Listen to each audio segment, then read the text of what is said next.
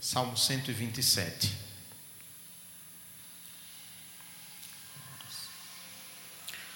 Se o Senhor não edificar a casa, em vão trabalham os que a edificam.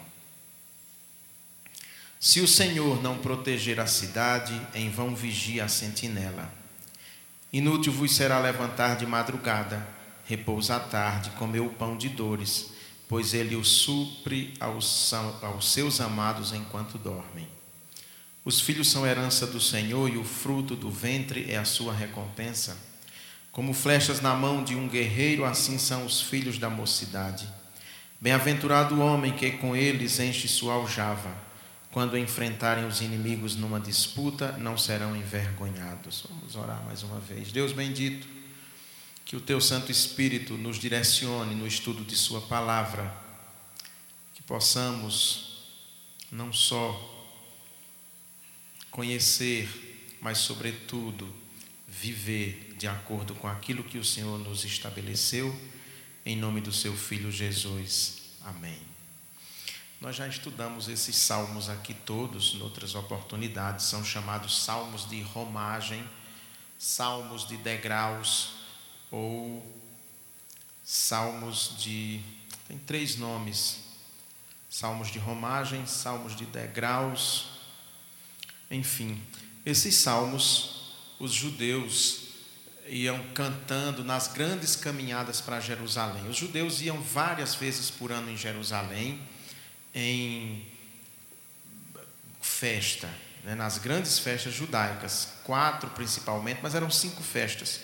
As festas judaicas, Páscoa, a festa das cabanas, Yom Kippur, muitas festas, festas religiosas que tinham, e ali eles iam, e durante as caminhadas eles iam cantando essas, esses salmos. Nós vemos o Evangelho de Lucas contando uma dessas viagens quando a Sagrada Família, chamada, né? José, Maria e Jesus vão a Jerusalém. Eles vão a Jerusalém. Jesus tinha 12 anos. Para a gente chama Bar Mitzvah dos judeus. É quando o judeuzinho, o menino, pela primeira vez ele vai numa sinagoga ou no templo e pode abrir a palavra de Deus e ler e explicar em algumas situações. Nós vemos depois o casal volta e, e, já na viagem, depois de um dia, se dão conta, eles se dão conta que o filho ficou em Jerusalém. Voltam e quando chegam no templo, ele está conversando entre os doutores, explicando a palavra de Deus. Foi numa dessas festas.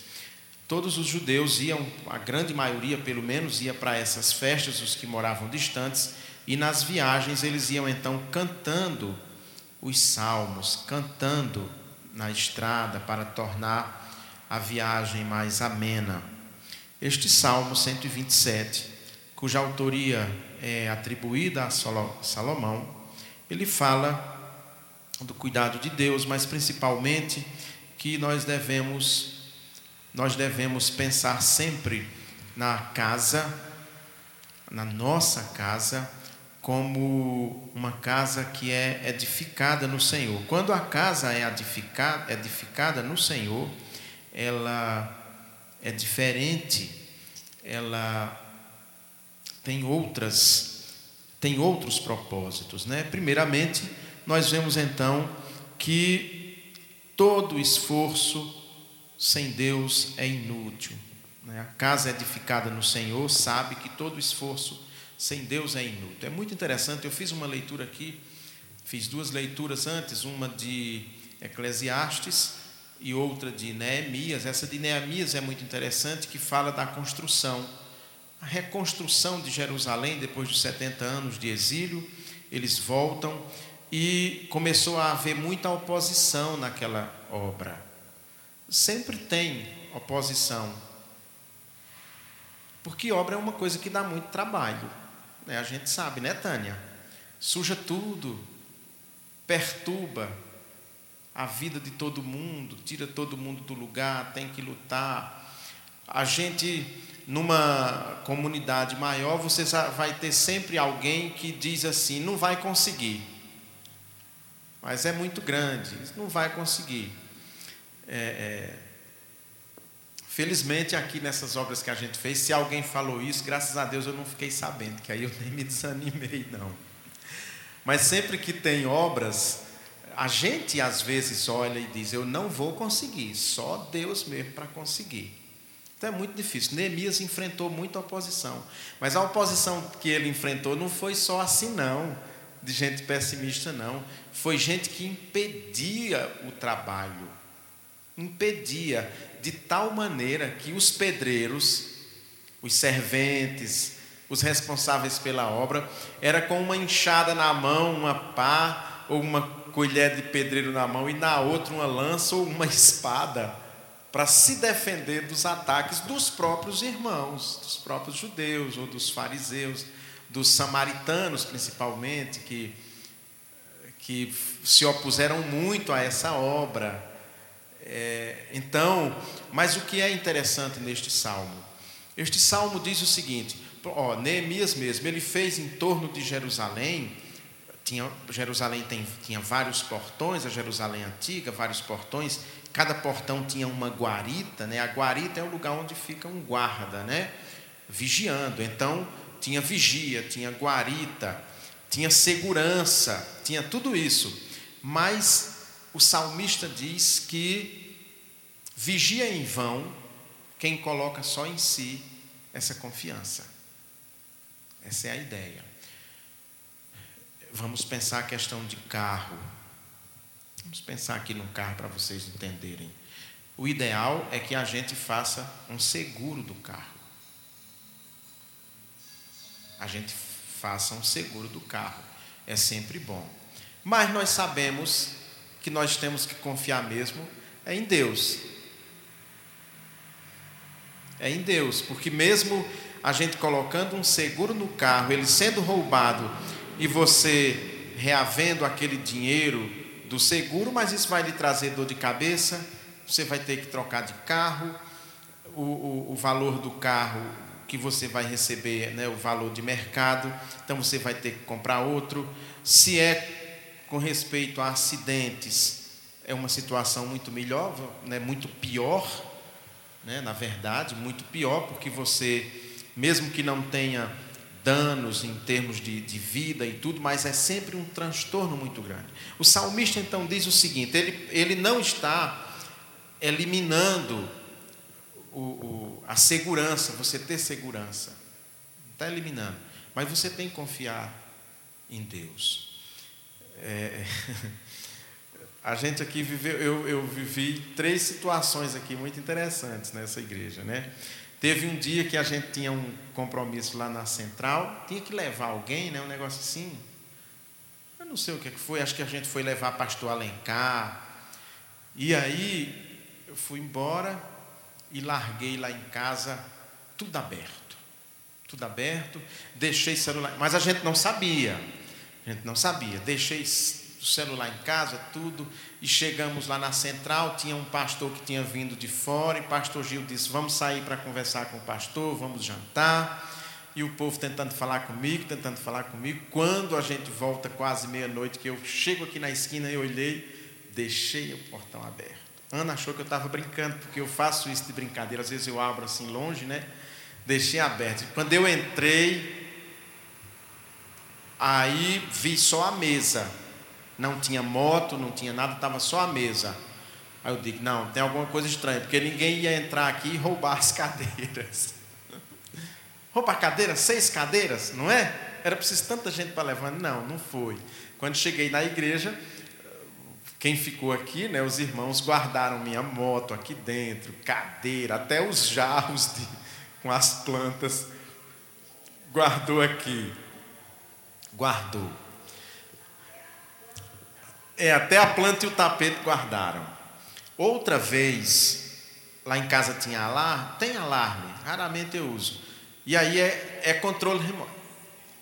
É, assim que a gente, antes dessa vez, teve uma noite que eu fui acionar o alarme, tanto cliquei no alarme e fui dormir. Quando de manhã eu levantei muito cedo, cinco e pouquinho, quando eu chego lá fora, tá o portão aberto. Em vez de acionar o alarme, eu abri o portão. Aí estava a moto, o carro aberto, Alcide. O carro aberto, com tudo. A última vez foi domingo. Domingo passado, Milton eh, né, estacionou o carro aqui dentro, porque eles que fizeram o lanche. E aí Milton saiu, Águido e Lilian foram os, né, a família foi, saiu, eu fui lá para fechar a porta por dentro e fiquei conversando e conversamos ainda um pouco, saí, esqueci da porta, né? Esse portão aqui. E fui para casa. Fui para casa, dormi, evidentemente. Quando foi de manhã, cedo, que eu vim aqui aguar, portão aberto. Com o carro aí, esse carrinho de que é um carro mais fácil de roubar do que esse, esse meu. Esses carros populares, eles são se rouba mais porque é mais fácil de vender. Ou, no mínimo, o cara passava aqui, tirava os quatro pneus e ia embora. E estava tudo. Eu cheguei Isso, que estava até há poucos dias, nem porta tinha. A pessoa via de lá. E aí o que acontece? É claro que não significa que a gente tem que, que não se preocupar, que ser negligente. Mas Deus guarda. Ele guarda. É diferente aquele que deixa porque quer para tentar Deus. Não é isso que Deus. Não foi essa a situação nesses três casos. Pois eu chego de manhã, está aqui aberto, e essa rua é até mais perigosa do que essa, porque como aqui passa muito carro, né, qualquer pessoa vê e, e assusta. Mas aqui não, alguém entraria nessa rua, essa rua não passa quase carro, né, filhinha? A senhora mora nela, a senhora vê, é uma rua muito tranquila, principalmente de noite. Amanhecia o dia, tudo aqui normalzinho, não passou nem ninguém para esvaziar os pneus do carro. Né? Uhum. É.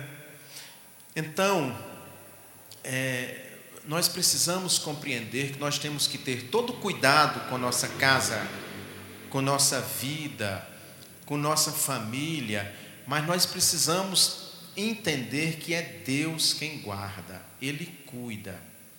Não adianta muito você só confiar em portas e, e, e armas. Davi, eu até falo isso na chamada pela internet. Davi fez um censo em Israel, porque na verdade ele não queria saber a quantidade de gente, não, era para a formação do exército, para defender Israel contra ataques estrangeiros. Deus ficou bravo com Davi, que mandou ele escolher três castigos. Vou usar esse termo, três castigos. Ataque estrangeiro, três. E o último era Deus que ia impor uma doença, uma enfermidade, se eu não me recordo. Davi reflete um pouco e diga: Eu quero o terceiro. Mas por quê? Eu quero o terceiro porque o terceiro é Deus mesmo que vai executar.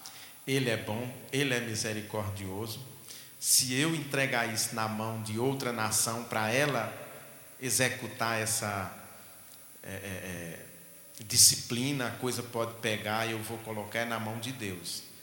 E a nação de Israel paga por isso. Por que pagou? Porque Davi confiou na força dele. E logo Davi, que tinha vencido Golias, e ele tinha consciência que ele tinha vencido Golias, não foi ele, ali foi Deus que operou através dele, né? aquela pedra cair no lugar certo, o gigante né, ficar tonto, cair, ele chega, mata o gigante. Essa é a primeira ideia desse salmo. É Deus que, que nos guarda. Tem um salmo que diz né, que ele é, o, ele é o nosso guarda, ele não dorme, ele não cochila ele está sempre atento, mas a gente, muitas vezes, a gente duvida disso. A gente duvida disso porque é, às vezes, um sofrimento na nossa vida se prolonga muito e nós pensamos assim: Deus não né, não está nem aí para mim. Aquela situação de Sara, né? Deus havia prometido um herdeiro e nada, e nada, e nada, e nada. Sara entra no desespero e chama Agar e propõe a Abraão para ter um filho com Agar. Deus conhece esses limites nossos, essas é, grandes dificuldades que nós temos, né? Mas aí o salmista diz que se o Senhor não edificar a casa, em vão trabalham os que a edificam. É Ele que, que de fato, é Ele que de fato edifica. É Ele que sustenta a nossa família, nosso casamento. O casamento é sustentado por Deus. Muita gente se separa porque não acredita que, que os problemas serão solucionados, que a solução vem de Deus e aí resolve. Né? A cada dia que se passa, os casamentos estão ficando mais curtos. Porque também está tá bem mais fácil, né? era mais complicado antigamente mesmo na comunidade cristã, isso tem sofrido reveses, né? Mas antigamente a coisa era mais complicada. Hoje não. A rapaziada chega assim para você e diz: Pai, eu vou morar com minha namorada. E ela chega e diz para o pai dela: Pai, eu vou morar com meu namorado. E vão. Simples assim. É claro que algo muito simples se desfaz também com a mesma facilidade. O pai não exigiu nada, não conversou, né, não falou nada e tudo. Então, do mesmo jeito, a filha volta ou nem volta para casa, porque já trabalha, já vai se sustentar. Essas são questões. E aí os casamentos ficam muito curtos, muito breves, porque as crises são resolvidas dessa maneira. E ainda tem a expressão que usa hoje: a fila anda.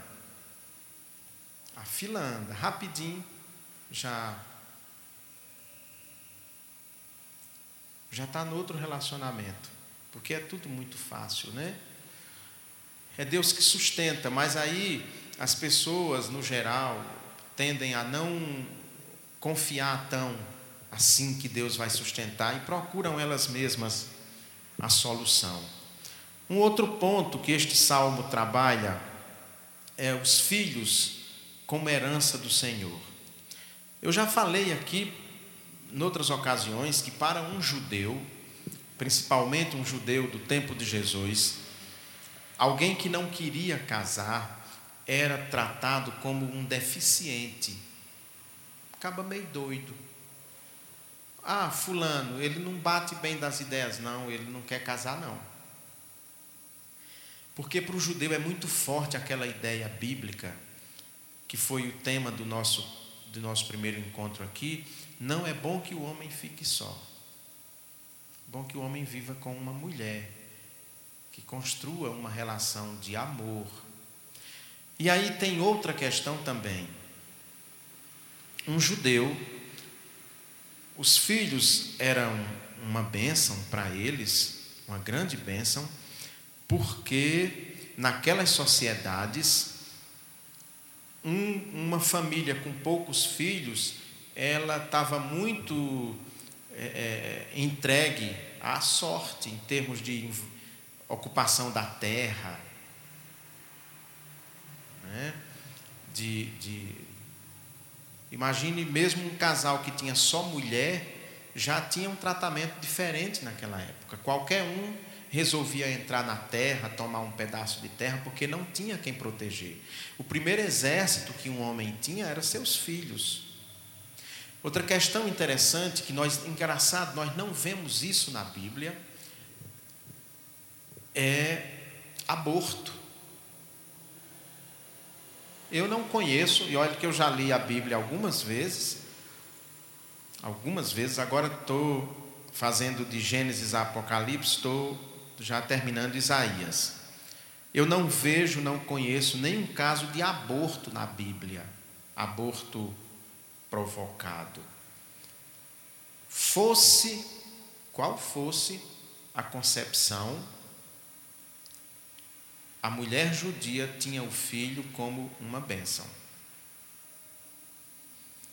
Hoje, essa questão de aborto é uma questão que demanda né, muito conflito, é uma questão muito séria, porque é uma questão de saúde pública. Eu não quero entrar nessa, nessa parte da discussão, mas é, é triste, né? Pessoa engravidar e abortar. Não quer, se desfaz. É uma situação muito triste, muito difícil. É, o judeu não tinha isso. Fosse como fosse a concepção, o filho era uma bênção. O filho era uma bênção, porque ele ia trazer. Né, imagine, nós estamos pensando sempre numa sociedade pastoril, numa sociedade pastoril, agrária, que tinha que cuidar do campo. Então, quanto mais filhos você tivesse para cuidar da roça, para cuidar das ovelhas, cuidar do gado, da plantação, quanto mais você tivesse, melhor. Quanto mais tivesse, melhor. Mas o salmista, ele diz uma coisa aqui muito interessante. Ele diz que os filhos são como flechas, são como flechas na mão de um guerreiro, assim são os filhos da mocidade. É muito interessante essa, essa analogia que Salomão usa a respeito dos filhos. Salomão teve muito problema com os filhos dele, né? Primeiro nós vemos assim que é, mesmo que a flecha você se vai lançar numa grande distância, você não sabe muito bem onde ela vai cair, porque nem sempre, às vezes vem um vento forte, alguma coisa, mas os arqueiros militares, né, na antiguidade, os soldados, eles eram treinados, inclusive, para calcular a força do vento. Se ele queria atingir ali, no exército a gente aprende isso mesmo com bala normal, né? Se tá vento, você tem que saber o vento de onde vem. O vento está vindo aqui. Então, se o meu alvo é aqui e o vento está vindo daqui, mesmo com um fuzil, significa que eu tenho que chegar aqui um ângulo, porque o vento vai levar. Se for um arco, esse ângulo tem que ser maior. Se eu quero atingir um alvo ali, que está muito distante, 200 metros, 300 metros, eu tenho que mirar aqui, eu tenho que fazer um cálculo da força do vento que vai levar esse arco e cair naquele lugar. Ele cria essa analogia com o filho, e eu penso que aqui tem duas questões que a gente precisa refletir sobre elas. Primeiro, nós não sabemos exatamente que caminho os nossos filhos vão tomar. Nós não sabemos. Porém, quanto mais é, argutos nós formos na formação de nossos filhos, ensinando o caminho certo a ele, mais ele vai se aproximar do alvo. Por isso que ele diz que é como uma flecha. Eu tenho que ensinar o alvo direitinho sempre, mas eu tenho que é, é, calcular e perceber que problemas podem acontecer durante essa caminhada e desviar o meu filho daquele alvo, mas eu tenho que ter um alvo. Eu preciso ensinar desde cedo esse alvo a meu filho para ele não se perder. Ora, se ele já corre um risco de se perder, eu ensinando o caminho certo, quanto mais se eu não ensinar. Então, de maneira que a criação de filhos é um grande mistério, e de novo eu volto para o versículo primeiro, está nas mãos de Deus. Em vão a gente educa os nossos filhos se não for Deus quem direcionar e cuidar deles. Do jeito que eu tenho que vigiar, que eu tenho que ter proteção na minha casa, porta, janela, telha, de preferência laje, né, que é mais seguro, inclusive, no sentido de roubo dessas coisas, do mesmo jeito, mas a minha confiança está em Deus. Eu tenho que fazer tudo isso pelo meu filho, mas confiar em Deus. Eu lembro quando é, Sandino foi a primeiro, né, quando ele saiu para fazer faculdade fora, tinha 16 anos, né, Ana? 16, 17 já, né? Joé tinha 16 quando saiu de casa, né? Que entrou no ônibus, ali naquele ponto de apoio, eu realmente eu vi assim, eu sempre imaginei, quando o filho está com a gente, você imagina que é você que cuida dele. Você tem essa ilusão. É uma grande ilusão. Quando ele entrou naquele ônibus, eu olhei e disse: Pronto, agora estou perdido, porque agora é Deus mesmo. Não tem jeito.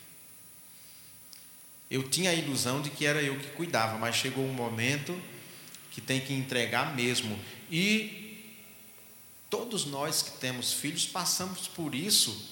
Não precisa ir estudar fora, não, longe, não. É na hora que sai de casa, que, que casa, né? Que saiu de sua guarda, seja filho, seja filha, saiu ali de sua guarda, e a gente olha assim, e, e quem é pai olha, e não está cuidando muito bem do meu filho, não, e, e e a camisa dele não está bem passada, e o que é que está acontecendo, a gente fica até às vezes querendo dar uma interferidazinha, é, mas nós precisamos continuar confiando em Deus, porque sempre é Ele quem cuida, sempre. Eu encerro esse, essa exposição com o versículo 2 eu volto para ele. Inútil vos será levantar de madrugada, repousa à tarde, comer o pão de dores, pois ele o supre aos seus amados enquanto dormem. Isso aqui não é uma, um incentivo à vadiagem, à preguiça, à vida sem trabalho. Não é isso. Você dizer, não, eu não preciso fazer nada que Deus cuida dos que Ele ama. Não. Primeiro, nós precisamos compreender que nós não precisamos levar a vida com muita aflição. A Bíblia bate muito nessa tecla. Deixa de aflição, deixa de. Né, entrega a Deus, deixa de aflição, deixa de angústia, não sejam aflitos. O salmista aqui está dizendo: do que adianta você ir dormir tarde, acordar cedo, ficar numa loucura porque Deus cuida daqueles que Ele ama. Isso é para que a gente não fique tão desesperado, achando que, que o mundo não sobrevive sem nós. No geral, quem passa por isso, quem, quem, quem tem essa característica muito forte, no geral, são as mulheres, as donas de casa. A mulher, quando ela é dona de casa mesmo, nesse sentido, ela acha que a casa não sobrevive sem ela. Minha mãe tinha 50 anos de casada, a primeira vez que saiu de casa foi para vir ficar uns dias aqui comigo. Nunca tinha saído de casa porque ela achava que se ela saísse, quem ia fazer comida, quem ia cuidar da casa, no geral as donas de casa têm essa sofrem disso sofrem disso. Ah, mas e se eu não. Eu, vá passar, venha passar 15 dias aqui. Não vou, e quem é que vai cuidar de minha casa? E os meninos, e não sei o que, e não sei o que. E não vai até que um, um belo dia morre, como todo mundo morre. E a casa fica. E mal ou bem, todo mundo sobrevive. A minha mãe, a minha irmã mais, minha irmã Rosana, quando teve o filho dela, é bom que aí mãe não faz as coisas fica depois o resto da vida se queixando, né? Ela disse para mim: Mas meu filho, eu sou muito ruim. Saber que eu não fui ficar com Rosana durante o resguardo dela, não foi. Eu vou ficar aí cuidando de você no, seus, no seu resguardo e aqui em casa, quem vai cuidar? Ora, tinha Gitana, tinha Diana e tinha pai. Tinha três para cuidar da casa. E ela não foi para o resguardo de minha irmã. É claro que a gente não pode ser negligente, né? a, a, a esposa largar a casa, não querer nem né, não cuidar, viver na rua, dá 11 horas e ela está na rua na casa das amigas. Hoje nem precisa ir para a rua, né? Tá no WhatsApp, você sai de manhã para trabalhar, chega meio-dia, ela ainda está no sofá fazendo postagens no Facebook, né? E não é isso, mas também não é esse sistema de escravidão. Deus vai cuidar. Ele cuida dos seus amados. Então nós precisamos viver com quando precisar qualquer uma de vocês quando quiser sair de casa, passar uns dias fora, pode ter certeza que o marido vai se virar. Morrer não morre, não. Você vai chegar e ele está vivo, os filhos vão estar tá vivos. Ah, mas se eu não lavar a louça, não, ninguém lava. Claro, tem uma escrava para lavar. Ninguém lava mesmo, não. No dia que a escrava for embora, alguém vai ter que lavar ou então jogar a panela no mato, né? Sujou e ninguém limpou, joga fora. Ou usar descartável. Mas vocês, mulheres, precisam trabalhar muito a vida de vocês para não se transformar dessa maneira, porque aí vocês não vivem. Não vivem, não passam um dia fora, não descansa. Não... É importante ter essa essa leveza, né? Tudo isso está ligado à questão dessa confiança em Deus. Nós precisamos confiar em Deus. Precisamos confiar em Deus. Nós confiamos em Deus nessas questões simples e confiamos em Deus também nas questões mais profundas. Se a gente não é capaz de crer que Ele vai cuidar da casa naqueles dias que você foi ficar uns dias com, com sua mãe ou com seu filho, como é que se você tiver uma enfermidade ou um parente com uma grande enfermidade, pede para você orar e você vai acreditar que Deus vai curar, se você não crê que Ele é possível cuidar de sua casa, de sua e dos seus. Então, a gente precisa sempre pensar nessas questões. Vamos, curve sua cabeça para orar mais uma vez. Deus bendito, que nós tenhamos, Senhor, a confiança que Salomão demonstra neste salmo. Confiar em Ti, saber que é o Senhor que guarda a nossa casa, que guarda o nosso casamento, que cuida de nossos filhos, que é o Senhor também quem direciona os nossos filhos, é o Senhor que também cuida deles, que eles estão nas tuas mãos. Nós somos os arqueiros, nós os lançamos, mas o Senhor é quem os faz atingir o alvo. Obrigado também porque o Senhor diz que nós não precisamos nos angustiar, que nós não precisamos ficar aflitos, dormindo tarde, acordando cedo, imaginando que o mundo não sobrevive sem nós. O Senhor diz que aos seus amados o Senhor dá enquanto dorme. Que o Senhor então, nesta noite, nos dê um sono reparador. Que este sono restaure nossas forças, nossas energia, energias. Que esse sono, que este sono que nós teremos nessa noite, restaure também a nossa fé, para que amanhã, ao levantar, nós creiamos ainda mais em Ti. No nome de Jesus. Amém. Boa noite.